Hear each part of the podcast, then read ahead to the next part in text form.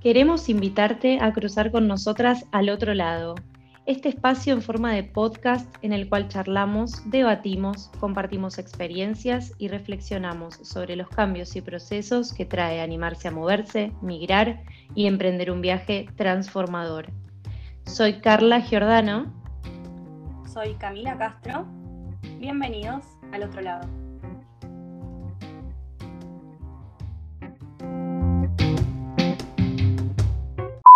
Aló. Aló. ¿Cómo estás, amiga? Muy bien, amiga. ¿Vos? Muy bien. Entusiasmada con, con la charla de hoy.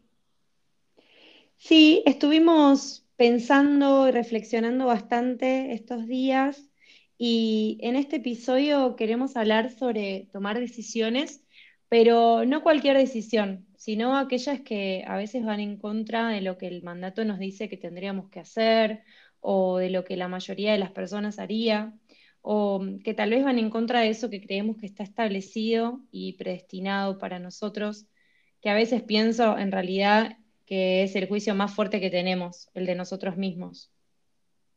Sí, total, pienso en esas decisiones que salen un poco del eje común, ¿no? Que tenemos que tomar sin tener una historia cercana de ejemplo y que me parece que son decisiones que requieren de valentía y de sinceridad con uno mismo, ¿no? Sí, me gustaría que en este episodio podamos hacer no solamente un repaso en lo personal, o sea, sobre cómo fue para nosotras tomar una decisión tan fuerte como elegir irnos de nuestro país, sino también que podamos reflexionar un poco sobre el peso que le damos a los factores que también determinan las decisiones que literalmente nos cambian la vida, porque uno siempre está tomando decisiones importantes, pero no siempre uno tiene que tomar decisiones que implican cambiar de piel, básicamente. Sí, totalmente. ¿Cómo fue para vos cuando empezaste a plantearte tomar una decisión que iba a, a traer tantos cambios en tu vida? Por ejemplo, el otro día yo estaba leyendo algo en un libro que decía que comprometerse es también comprometerse con los esfuerzos que uno va a hacer a la hora de tomar una decisión. ¿Vos pensaste en todos los esfuerzos que tu decisión iba a implicar? Creo que como hablamos el otro día que estábamos charlando, no sé si en el momento pude, pude ver con la magnitud del riesgo que estaba asumiendo, de la decisión que estábamos tomando. Sí me comprometí al 100%, pero no sé si con toda la claridad de, lo que eso iba lo que eso iba a implicar, ¿no? Porque creo que a veces si empezás a, analizar por demás y empezás a, a, ver ya mucho el detalle, hay muchas cosas que, que te pueden atar o que te pueden dar un peso mayor. No sé si a vos te pasó lo mismo. Eh, no sé, en realidad yo creo que no pensé tampoco en la magnitud de lo que iba a ser, o sea, en cómo eso iba a cambiar mi vida, o sea, para mí era algo mucho más en joda, por decirlo de algún modo, o sea, como claro. una aventura, una aventura más y, y ya, y pensaba también como que era muy fácil irse y muy fácil volver y muy fácil volver a irse en cualquier caso. Y no, o sea, todo lo que imaginé que iba a ser no fue, y de hecho creo que en ese momento no pude imaginar ni un poquito de todo lo que iba a pasar y de todo lo que iba a implicar la decisión que estaba tomando. Pero mm, también estuve pensando estas semanas qué pasa cuando uno pide consejos a, su entorno, a, su gente querida, y recibe como la negativa, digamos. Como, ¿Qué haces con eso, entendés? Cuando tenés miedo y tu entorno está más, está más lejos de esa vida que vos anhelás, pero sin embargo, o sea, participan, o sea, tienen la misma vida que vos tenés hoy, pero vos querés cambiar esa vida y como esto de vuelta, ¿no? Que no tenés en quién reflejarte. Claro. Bueno, a mí me pasó en, en esa época cuando cuando nos pusimos de acuerdo para hacer el viaje, que hasta que no tuvimos la cita de, para hacer el visado, para irnos de viaje, yo me acuerdo que creo que lo hablaba con vos y con una o dos personas más, y después todo el entorno por fuera no sabía que yo estaba, vamos a ponerlo entre comillas, tramando esa decisión, porque no quería que se, que se viera, eh, viste, como... Afectada. Afectada, esa es la palabra, tal cual. Que se viera afectada por el consejo o por la mirada de otro que quizás no tenía ese deseo y que me haga perder un poco el rumbo, ¿viste? Sí. Entonces yo estaba completamente segura de eso y quería ir hasta el fin. Quizás, no sé, en algún momento me sentí egoísta por no contarlo con los demás, pero me parecía lo más, lo, mejor para tomar, tomar ese, ese envión. Eh, Charlarlo con vos, que estábamos en la misma, como tratar de que vaya para adelante, ¿no? Sí, yo pienso que esto lo digo como un consejo para la vida, que creo que cuando uno tiene decisiones importantes que tomar, que es obvio, por más de que después una sea la que termina decidiendo, eh, una siempre va a querer consultar y pedir apoyo, consejo. Creo que es muy, muy importante tener en cuenta el contexto de la persona que nos está dando una devolución. Y a mí me estuvo pasando hace poco con un tema particular que también tengo que tomar una decisión muy importante y, ah, Cecilia la misteriosa. Y nada, para mí es fundamental pensar de dónde viene, no porque venga de alguien que no me quiera o que yo no le importe, porque en realidad a esta altura de mi vida no le consulto cosas a gente que no me quiere, pero sí como el contexto de vida de esa persona, la realidad de esa persona, la historia de esa persona, porque por supuesto que si es eh, una decisión que tiene que ver con algo que esa persona nunca hizo o nunca haría, y bueno, tal vez esa persona desde el miedo y desde el querer evitar que a mí me pase algo malo, me diga ahí, mira, no sé, no te lo recomiendo, tal vez no está bueno, eh, pensá en esto, contempla lo otro, y tal vez en realidad lo que estoy necesitando es el consejo de alguien que haya tenido la misma experiencia o, la, o sería capaz de tenerla y desde la experiencia ya realizada o desde el entusiasmo por vivir algo similar, me pueda decir, bueno, che, mira, sí, a ver, puedes hacer esto, pero no sé, tal vez ten en cuenta esto otro, o lo puedes hacer de esta otra manera que tal vez yo no la estaba pensando, ¿entendés? Claro. Pero no desde el hecho de ir a, porque esto se puede tergiversar y, caer en el, ah, bueno, pero entonces eh, vas al que te diga lo que querés escuchar. No, no, no. O sea, para nada. Sino eh, tener en cuenta el backup de la persona. Sí, obvio, obvio. Eh, me parece que lo que necesita uno en esos momentos, porque sí, a veces los consejos van desde el miedo, que es normal, o sea, puede suceder. Claro. O por lo menos eso, la creatividad de darte un consejo, el impulso, em, otro punto de vista, pero desde un lugar que construya. Exacto, sí, desde un lugar que construya. que ahí va el punto. Sí. Sí, eso es verdad. Eso es verdad. A mí también como que me viene pasando de ponerle mucho juicio y mucho peso a la mirada de la afuera y a veces eh, estar en esta de, tomar decisiones que no tomaría la mayoría, me hace ya de por sí ponerle un juicio, ¿vista la cuestión?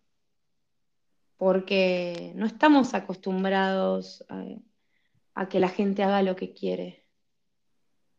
No, para nada para nada.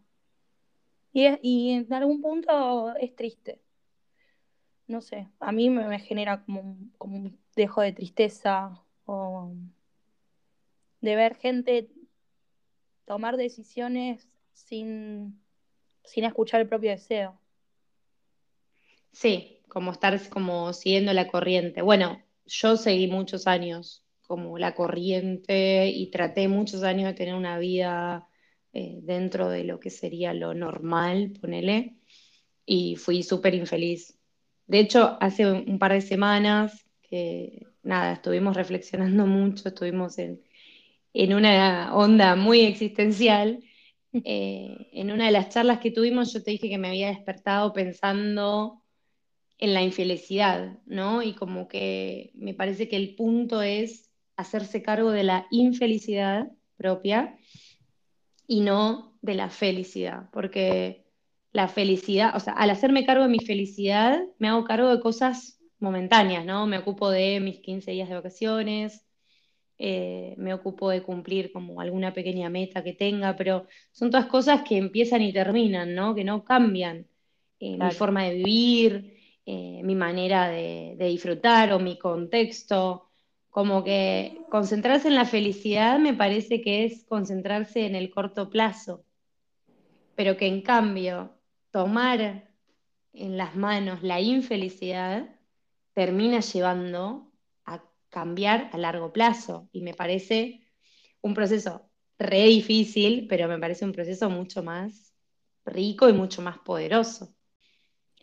Aparte, hacerse cargo me parece que es mucho más laborioso, que es lo que hablábamos el otro día, porque eh, tenés que empezar a cuestionarte un montón de cosas y pararte en ese lugar requiere esa entereza, ese hacerse cargo, ese asumir que quizás ese proceso sea doloroso y, y que tengas que ir sorteando barreras, ¿no? Sí, eh, requiere saber ya de antemano que vas a estar mal. Claro.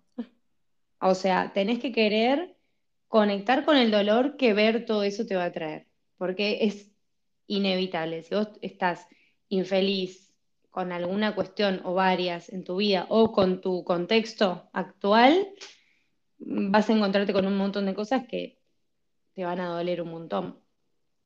Pero después el resultado va a ser mucho mejor, o sea, mucho más grande que tomarte esos 15 días de vacaciones en la isla de San Andrés. ¿Y cómo está siendo para vos? Yo creo que estamos ambas en ese proceso y que claramente el, el irnos de viaje, el decir, bueno, voy a cambiar esto, es también un poco replantearse esa infelicidad. ¿Cómo, ¿cómo lo transitas vos? Ah, no, como una desgracia. Buenísimo, sí. Claro. o sea, primero que el, el, año en París, no sé, la mitad o la mitad, ponele, la pasé mal. Eh, la pasé llorando, angustiada, sufriendo por una cosa, por otra. Ahora entiendo también que era parte de un proceso. O sea, no es que yo estaba infeliz en mi vida antes de París y llegué a París y era feliz. O sea, obvio que no, que tal vez en un punto lo pensé o en algún lugar mágico en mi mente. Em, después, bueno, volví en plena pandemia, una gran desgracia, o sea, fue algo tremendo. Así que me pasé otro año, desgraciada.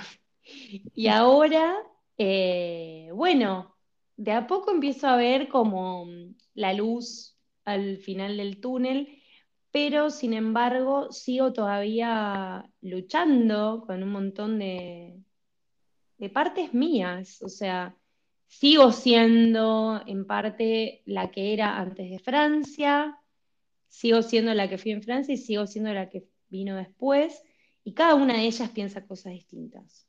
Entonces, hay que integrar todo y ver cuál es la cuál es el punto que las hace felices a todas mis Carlas, ¿no? Claro. Pero, pero ni hablar que es un proceso. Eh, y yo tomé la decisión de, de largar todo y de saltar al vacío y mi mantra en ese momento era que el universo me sostenga y me entregué, me entregué totalmente y, bueno, recibí un departamento una semana antes de viajar y lo viví, lo viví como con mucha responsabilidad y, con mucha carga y, todavía es, un proceso que estoy tratando de entender también, de decir por qué cuando tomo la decisión de cambiar de vida aparece algo tan grande que, que me hace quedar ligada al lugar que estoy abandonando porque lo abandoné. Eh, entonces, bueno, mucho proceso, mucho proceso, pero no se vive bien.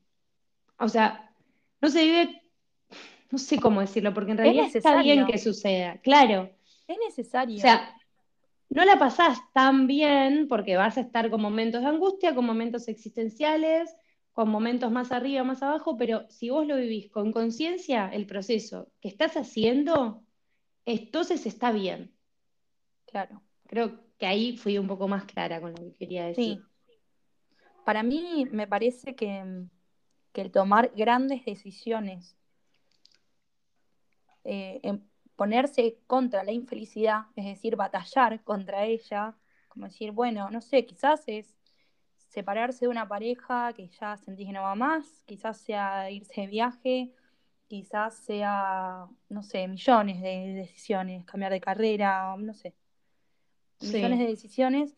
Me parece que es una forma de empezar a batallar y de llegar al punto del que estamos hablando ahora, de ser conscientes, de hacer el proceso y desde ese lugar de, ya un poco empezar a, resolver todo eso, de, enfrentarte a tiempos de soledad, de cuestionamientos, em, de rever entornos, ¿no?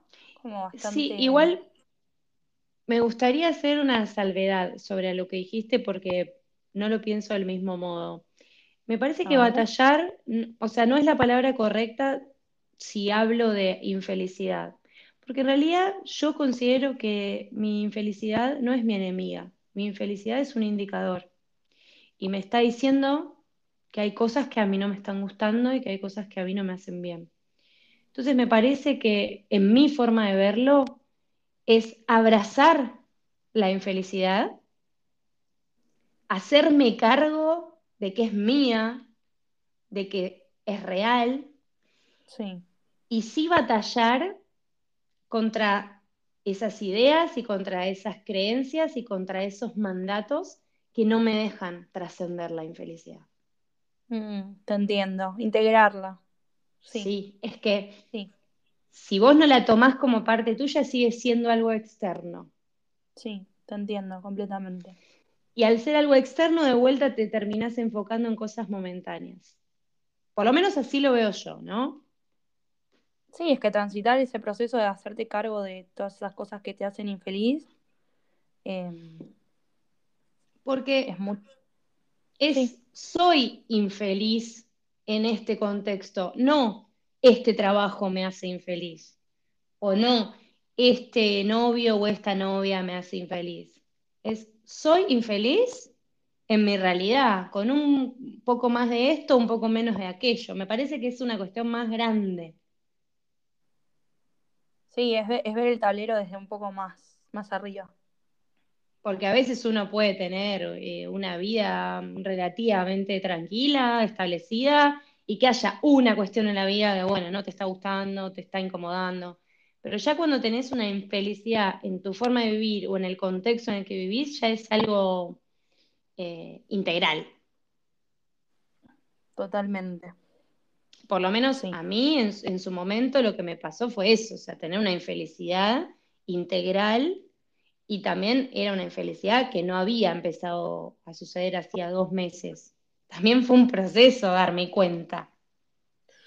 Pero vos crees que te enfrentarías como ahora, bueno, la integrarías ahí, voy a corregir, sí. estoy pensando, integrarías ahora este proceso de transitar esa infelicidad me sigo trabando con la palabra. No la puedes decir, no la puedes decir. No la, querés integrar. No la quiero integrar. Eh, pero Integrala. ¿Qué? ¿Estarías em, preparada si no hubieses viajado y si no hubieses hecho, si no hubieses estado en otro lugar? Em, es una buena pregunta. Creo que en realidad Em, haber tomado la decisión de irme de viaje fue una manera de empezar a integrarla. Claro. O sea, yo tenía una infelicidad larga eh, de mucho tiempo, muchos años, eh, con periodos mejores, peores, más arriba, más abajo, pero era una infelicidad de largos años. Y creo que el viajar fue parte. No es que yo ahora la integro a raíz de viajar fue parte del mismo proceso. O sea, mi mi proceso de integrar la felicidad iba hacia ahí, iba a animarme a hacer algo que quería hacer hace mucho tiempo y no me animaba.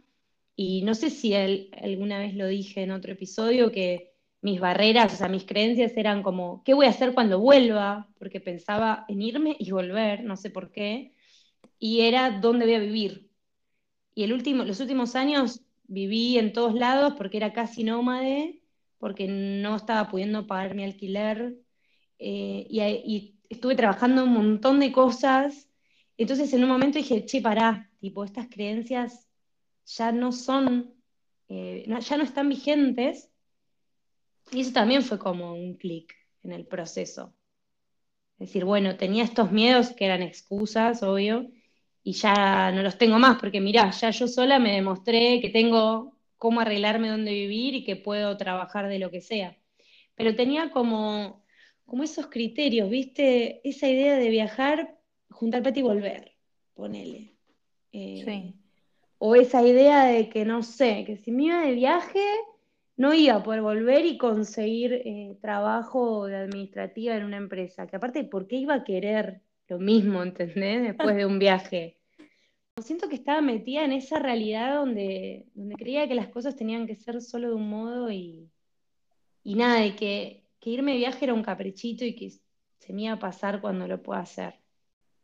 Qué, qué mal que estamos a veces, ¿no? Como las creencias que a veces traemos que que empezamos a cuestionar ahora, pero cómo indirectamente nos van diciendo que medio que está mal, ¿viste? Va por lo menos. Súper, súper. Como que no hay espacio para que realmente vos puedas tomar esas decisiones de un lugar donde te sientas seguro. Eh, pleno. Pleno. Sí, es como que está completamente tapado, como eso le pasa a otra gente. Sí, a mí me han dicho muchas veces, seguro que a vos también, como, ay, qué valiente lo que te animaste a hacer. Y en realidad es algo que, que lo puede hacer cualquiera, ¿no? No hay nada mágico en el medio. Sí, y me lo han dicho mucho, ¿eh? En el transcurso. A, mí también, y el que, el que lo aprecia o lo ve de esa manera es porque sabe que en su vida no se animaría o tuvo la oportunidad de animarse y no se animó o algo lo trabó porque es como que para mí esa apreciación esconde un anhelo. Obvio que sí. de la persona que lo dice. Sí, yo el otro día estaba escuchando una charla sobre creatividad y mm, venía a otro punto, me parece que está súper reflejado en eso, que es cuando, ve, cuando estamos queriendo, cuando estamos viendo algo en el otro, que lo queremos es porque claramente lo estamos anhelando, porque si no ni siquiera resonaría con nosotros. Claro, claro, tal cual. Es que sí, el que te dice, ay, qué valiente, mira todo lo que te animaste a hacer, es, hay un anhelo de haber sido valiente con algo, ¿no? Tal vez con lo mismo, tal vez con otra cosa, pero hay una valentía no, no llevada a cabo, no sé, como algo pendiente. Totalmente. Entonces, obvio que lo puede hacer cualquiera, porque no hay nada del otro mundo, por decirlo de algún modo, detrás de alguien que decide emprender un largo viaje, por supuesto que sí, ¿no? Pero a lo que me refiero es que es esto, no es mágico, se puede hacer y ya. Pero sí es verdad que hay que ser valiente y sí es verdad que hay que tener unos huevos tremendos. Porque se viene un tsunami atrás de esa decisión o por delante de esa decisión. Que uno, como decíamos al principio del episodio, no tiene idea de lo que trae y de todo lo que te va a caer encima, que de vuelta está espectacular, o sea, no lo cambiaría por nada, sigo sosteniendo que es la mejor decisión de mi vida. Pero mm, hay que ser valiente, ni hablar. A mí me gustaría que, haya más gente que se pueda animar a ser valiente en distintas cosas en su vida, ¿no? O sea, me gustaría a mí, si yo hablando acá, eh, ayudo a que una persona se sienta un poquito más valiente y dé un pequeño paso en algo, para mí yo ya cumplí, ¿entendés? Porque yo también me nutrí de algún que otro valiente que me impulsó a tomar mis decisiones. Y me gustaría multiplicarlo eso por mil. Sí, sería un mundo hermoso. Un mundo Eh, ideal. un- sí, sí. Igual eh, creo que viene la línea de lo que venimos hablando y yo creo que si le puedo dar un consejo a alguien que esté escuchando, que quiera tomar una decisión, que esté ahí, y también lo digo, me digo y todo, es eh, ser completamente fiel a ese deseo. Es, es eso, es entregarse a ese deseo y estar firme, porque sí, obvio que viene, vienen un montón de cosas acompañadas a eso que uno no tiene ni idea, y me parece que es la única forma de, de estar acorde a esa decisión. Sí, de ser congruente con lo que pensás y con lo que sentís y con lo que decías. Pasa que, bueno, es una mezcla de sensaciones. Es muy, es difícil, es difícil tomar ese tipo de decisiones. Eh, uno siempre tiene un, un vértigo, Sí, obviamente, obviamente. pero creo que es fundamental eso, buscar eh, la inspiración, buscar historias parecidas y tener la mirada de la gente que te quiere y que querés, pero bueno, tener en cuenta quiénes son y qué hacen y, pensar si tienen una vida que refleja una vida que vos querés tener también, ¿no? Si tienen una vida parecida a la que vos te imaginás. Eso creo que es clave. Y, y obvio que confiar, confiar en uno mismo. Pero bueno, tenemos también el chip, la verdad que todo bien, un montón de cosas lindas, pero es cierto que el contexto del argentino a veces es pesimista, eh, es muy incierto. Todo el tiempo pensamos, bueno, pero hay que tener en cuenta que si te va mal o guardar para cuando haya escasez. Es inevitable des- despegarse de eso cuando uno pasó 20, 25, 30, 40 años acá. Sí, todo el tiempo esa- ese escenario inestable, ¿no? Sí, la inestabilidad y el saber que nunca alcanza, el saber que siempre hay que guardar algo porque el tiempo malo va a llegar tarde o temprano. A mí me pasó hace un tiempo que me dijeron como, bueno, está bueno si vos tenés el departamento porque si te va mal en Europa tenés dónde volver. Yo como que respondí desde un lugar, pero con una seguridad como si hubiera visto el futuro, que dije, a mí en Europa no me va a ir mal. O sea, no hay manera. Pero primero porque confío en mí y segundo porque ya tuve la experiencia y entiendo que realmente, no sé, no sé si es irresponsable decir esto, pero creo que no, a menos que realmente vayas a Europa con la intención de vivir en la calle, no, no, no hay manera de que no sobrevivas. No hay manera de que te vaya mal. No sé, Yo me acuerdo de un comentario muy común que me hacían antes de irme, sí, que me decían todo el tiempo como, bueno, siempre hacía pie en que no iba a conseguir la ¿Qué pasaba si yo no conseguía trabajo rápido y demás, no? sí, Completamente desalentador, o sea, en el momento. obvio. Em, pero sí, yo entendía claramente porque estaba súper confiada en el deseo que tenía en ese momento y en el apoyo que teníamos entre las dos. Em, pero también después entendí desde qué punto me lo estaban diciendo to- todas esas personas, ¿no? Desde esa inestabilidad que tenemos como país, desde el saber que siempre va a pasar algo. Eh, y yo me fui completamente confiada y no hablaba ningún idioma. Me fui confiada de que yo iba a tener trabajo y así fue, fue sí. maravilloso. Pero sí entender desde dónde estaban viniendo esos comentarios que no eran con una mala intención, sino eran esas preguntas. No, ¿Qué no, para nada.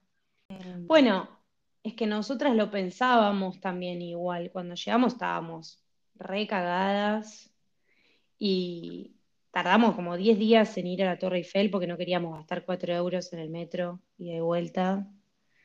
Y en Barcelona la pasamos tipo mirando las vidrieras de comida sin comprar nada.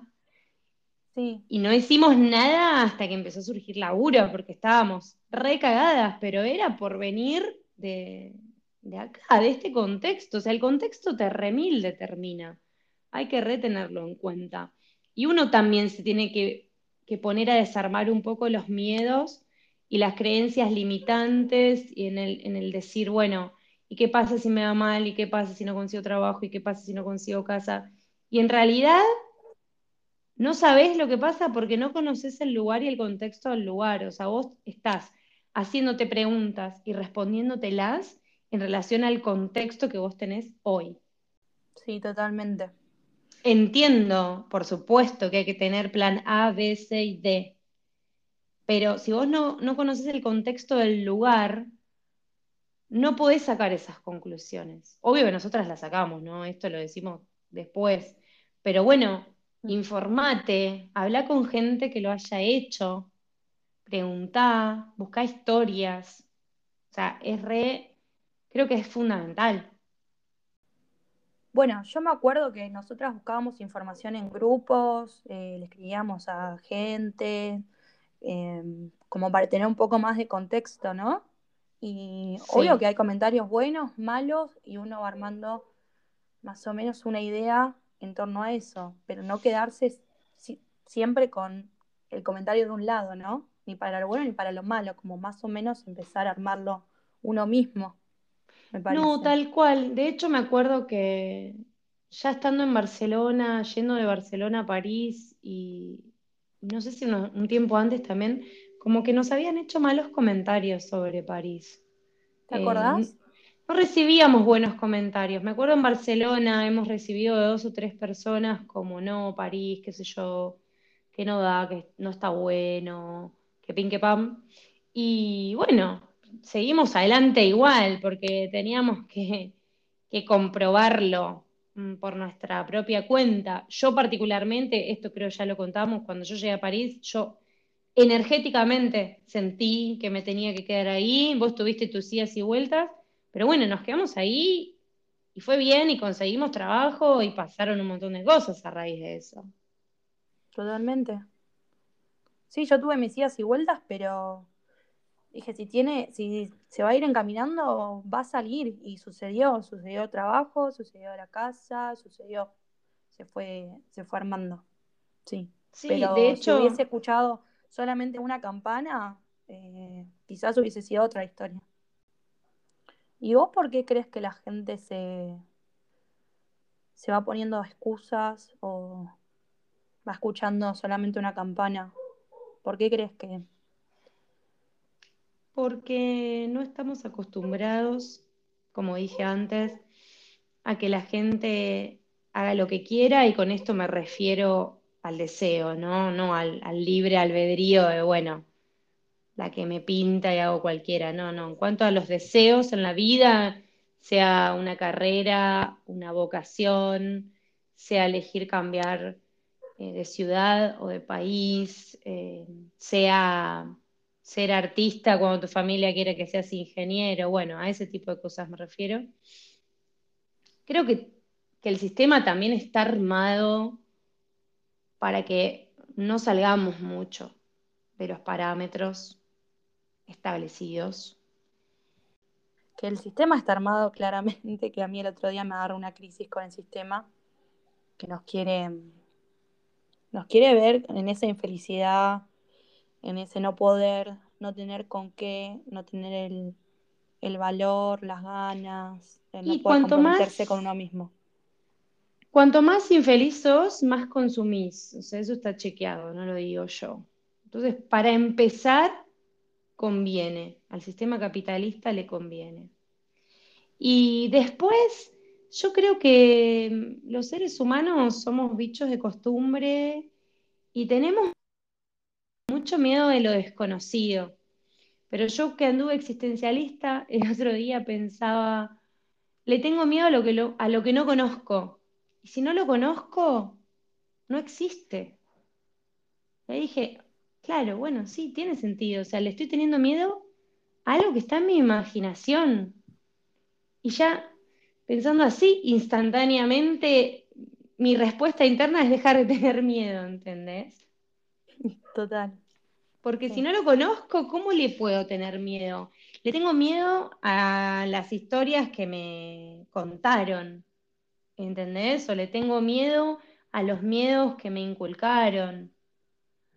No sé, no se nos enseña a conectar con el deseo, no se nos enseña a respetar el deseo, a seguir adelante nuestros sueños. No sé, creo que es súper amplio el tema de ver por qué no hacemos esas cosas. ¿A vos por qué te parece que es? Y va un poco también en esa línea. Em, me parece que muchas veces no tenemos las herramientas para poder hacernos cargo de eso. A veces em, por miedo también a lo desconocido. Es, a, mí me genera mucha intriga como hasta mí misma, como a veces por el miedo que nos genera ese desconocido, seguimos eligiendo algo que nos está destruyendo o que nos hace sentir vacíos por miedo a soltar, ¿no? A soltar eso y a, y a, y a ir del otro lado donde no estás viendo qué hay. ¿no? Eso que todavía no sabes eh, hacia eso desconocido. Pero bueno, sí, es súper amplio, es, es gigante la, cantidad de cosas que, que el entorno también, ¿viste? Como que nos vamos formando como, como sociedad, claramente. Sí, yo creo que falta información, falta información, faltan voces, faltan historias. Sí, viste que es muy loco que estamos en la era de la información, claramente, y cómo no, no tenemos acceso o no nos estamos contando estas historias, ¿entendés? No nos estamos apoyando entre nosotros o abriendo un poco más el panorama. Sí, sí, exactamente. Bueno, y de hecho también pasaba, me pasaba a mí con los viajes y fue un poco de dónde nació el deseo de, hacer este podcast, de pensar que la gente que viajaba era solo la gente que tenía mucha guita, ¿viste? O los hippies eh, que viven fuera del sistema, pero a la vez viven del sistema. Eh, y como que no había, que nada, eh, los requiero, no sé si estoy bardeando, pero digo, el estereotipo de los que tienen guita y de los hippies, ¿no? Lo que comúnmente se piensa de.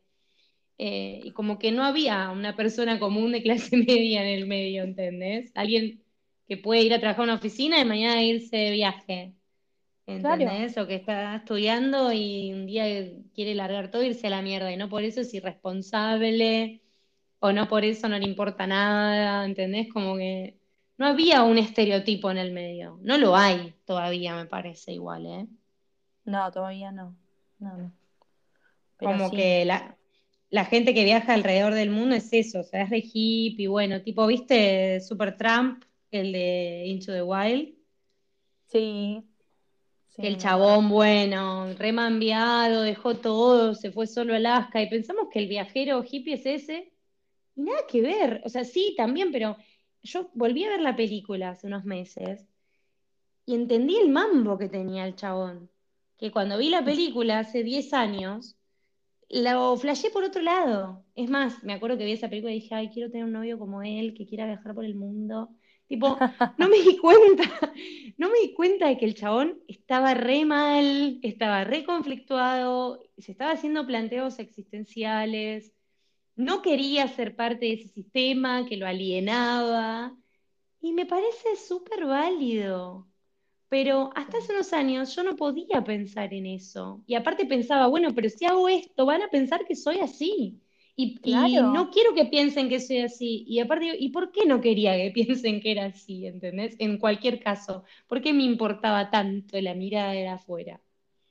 Unos prejuicios, sí, cómo, cómo vamos formando ideas a base de, viste, de lo que nos cuentan otros y nos, van alejando de, de lo que nos importa. Y lo que escuchás, lo que escuchás, lo que escuchás en tu casa, en la calle, en la tele. Bueno, hace unos días justo estuvimos hablando que vos me hiciste acordar que cuando nos conocimos, que no sé si alguna vez contamos que nos conocimos en un call center horrible, em, que yo te decía a vos y a otra amiga nuestra, viajá, viajá, viajá, ustedes son jóvenes, porque yo tengo más de 10 años, eh, más que vos, y, y yo no me acordaba de eso, pero me puse a pensar y me disparó el recuerdo y cómo me sentía yo en ese momento con 30 años y con un dolor tan profundo de no haberlo hecho a los 20 y de verlas a ustedes con 20 y decir, por favor, que estas pibas no se coman la vida acá adentro, ¿entendés? Claro, sí, te entiendo. Como me la comí yo. Vos en ese momento eras las personas que nos escribían diciendo qué valientes. No sé, no sé si al 100%.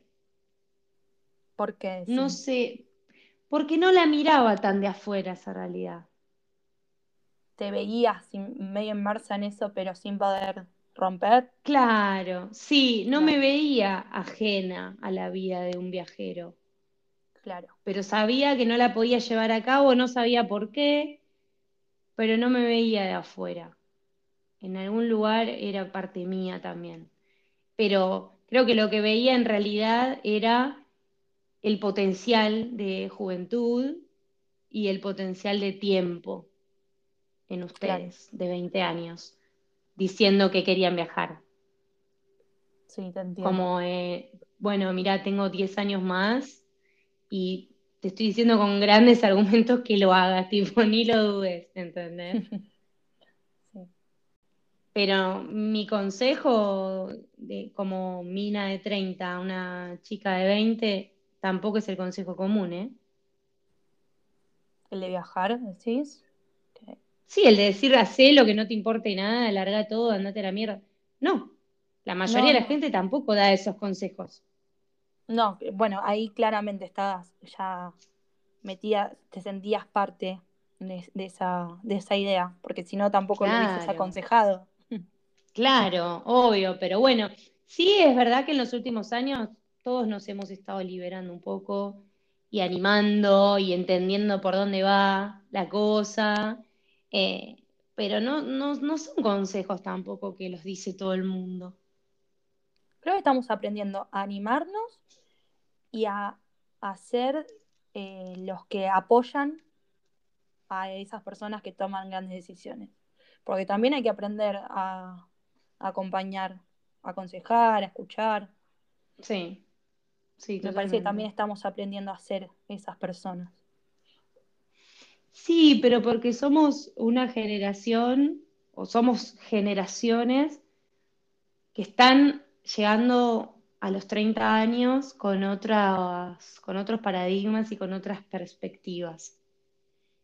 Y viste que se dice que la generación millennial como vive más el presente, y tipo no piensa tanto en el largo plazo como pensaban las generaciones anteriores. Y bueno, un poco, ¿no? Esto por, los contextos mundiales, eh, y creo que lo vamos cambiando. Igual yo tengo una teoría medio sin fundamentos, que es, que es que nuestras generaciones están viajando tanto. Escucha esta porque te morís. A ver, estoy eh, atentísima. Nunca te lo dije aparte. Eh, nuestras generaciones están viajando tanto porque estamos reparando la inmigración forzada de nuestros ancestros. Uy, ya. Opa, es buena, es buena. Igual ahí ya mm, dejo grabando y seguimos con las teorías, viste que estamos, estamos en, en un momento que nos estamos haciendo muchas preguntas existenciales. Eh, familiares, sociales, todo, todo está, todo está pasando.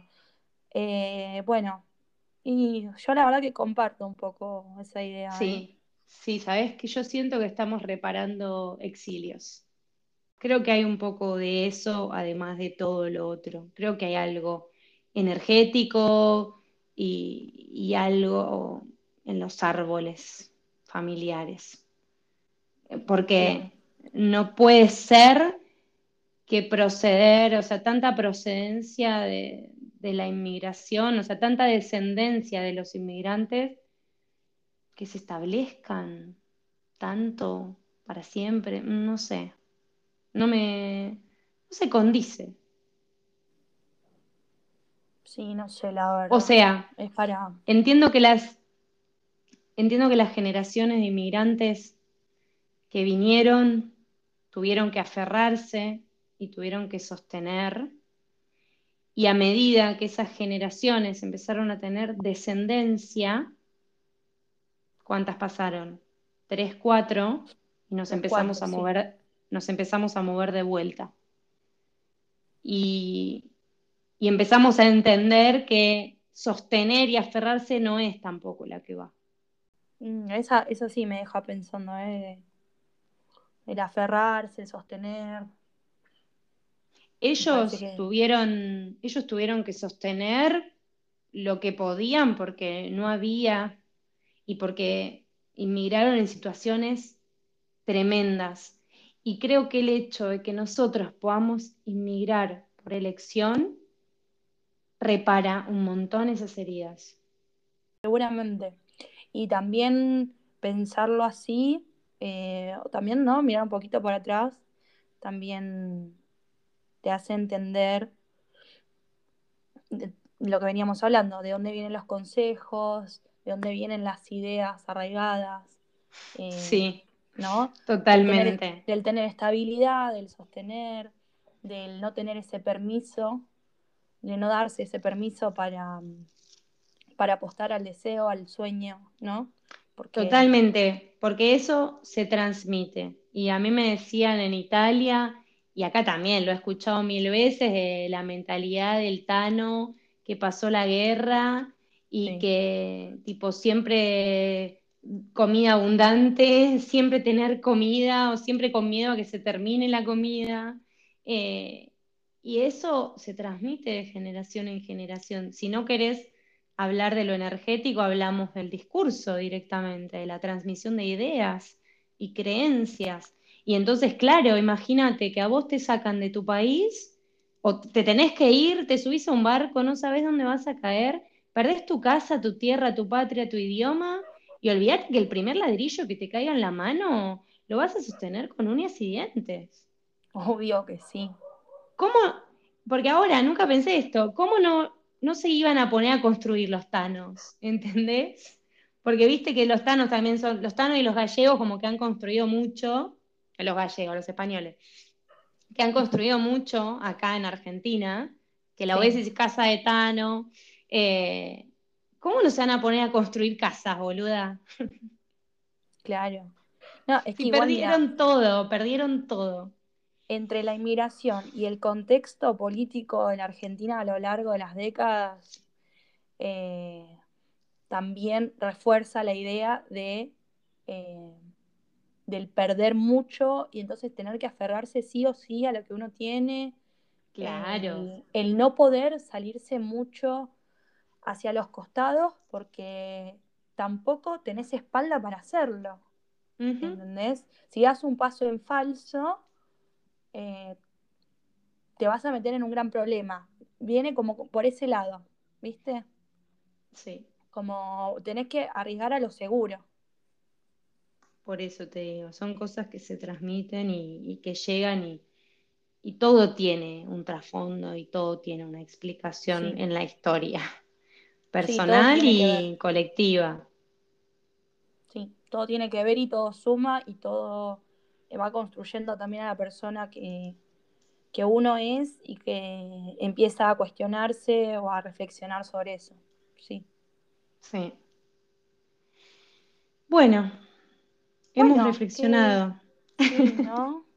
bueno, ya nos metimos en una, pero está, está buenísimo empezar a pensarlo así y también te ayuda muchísimo empezar a verlo de esa forma.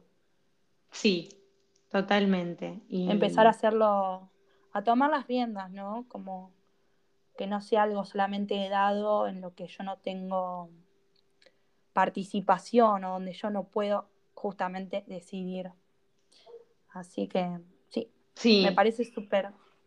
Entender que uno es capaz de tomar decisiones más allá del contexto, más allá del entorno, eh, más allá de todo. Y no sé, si no tenés guita, bueno, de algún lado aparece, qué sé yo, la puedes ahorrar, la puedes juntar de otra forma, no sé, siempre hay alguna manera.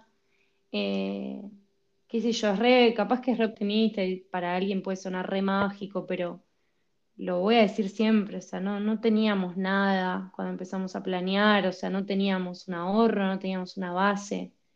Y bueno, y las cosas se fueron dando. Entonces, y si no es un plan A, capaz que es el plan B, pero es como que siempre hay una forma u otra de lograr ese deseo. A veces tarda más, menos, pero tipo, nada, si estás por tomar una decisión, todavía no estás seguro o segura, esta es la señal.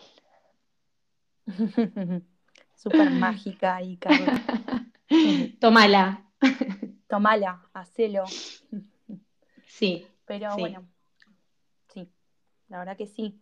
Eh, por eso justamente nos sentimos como en esa de poder llevar una lucecita, una bandera, ¿no? De que sí se puede realizar y que realmente no, contábamos con tantas cosas para hacerlo y, se pudo hacer. Así que sí. Y si no te animás, si, si la gente que tenés a tu alrededor te dice que no, escribime a mí o a Camila que te alentamos. Obvio. De verdad. Sí, sí, sí, es verdad. No estamos así como. Sí, de verdad. Bueno, amiga. Bueno. Qué linda charla, me encantó. A mí también me gustó. Eh, sí. está bueno. Está bueno a veces tratar de, de ser un poco motivacional y de repasar y de constelar. Totalmente. Bueno, amiga, creo que llegó la hora de despedirnos hasta el próximo episodio. Así es, amiga. Esperamos que hayan disfrutado de este episodio tanto como nosotras. Si quieren seguirnos en Instagram, nos encuentran como arroba otrolado.podcast. Ahí también pueden ver nuestros perfiles personales. Si quieren contactarnos, escribirnos, si quieren stalkearnos o preguntarnos cualquier cosa. Si les gusta el podcast, también nos ayudan y nos dan un montón de amor compartiéndolo o siguiéndolo en Spotify o en la plataforma de podcast favoritas que tengan así como también a través del link que tenemos en nuestro perfil de Instagram, invitándonos un cafecito o una porción de pizza virtual. Muchas gracias por estar del otro lado.